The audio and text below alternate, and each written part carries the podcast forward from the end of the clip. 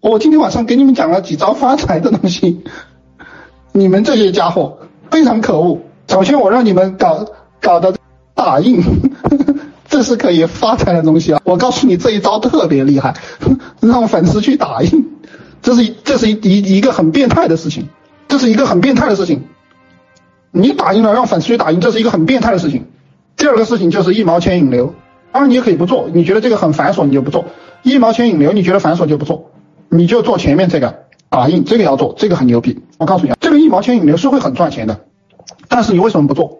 你知道你为什么不做吗？因为你做几天发现太累了还不赚钱，你还没有等到复利效应就放弃了。我告诉你，这一招是你们那些直播间做不起来、粉丝很少的人去玩的，玩着玩着你就玩起来了。而且你的流量会非常好做，但是它有一个复利，你你坚持不下去，你就不玩了。当而且这个东西，当你坚持下去了过后，你可以规模化，你可以教傻逼。对你自己开店，不要挂到我们那个公共账号上，否则单子多了，我们搞爆掉了。一天搞几万单要要命的，一天搞几万单是二十个客户客服也不够，对不对？你就自己玩一玩，这是很赚钱的。潘老师讲的这个有没有道理啊？想学更多吗？去评论区打六六六，我会送您一份如何做一个赚钱的情感号电子书，每天更新。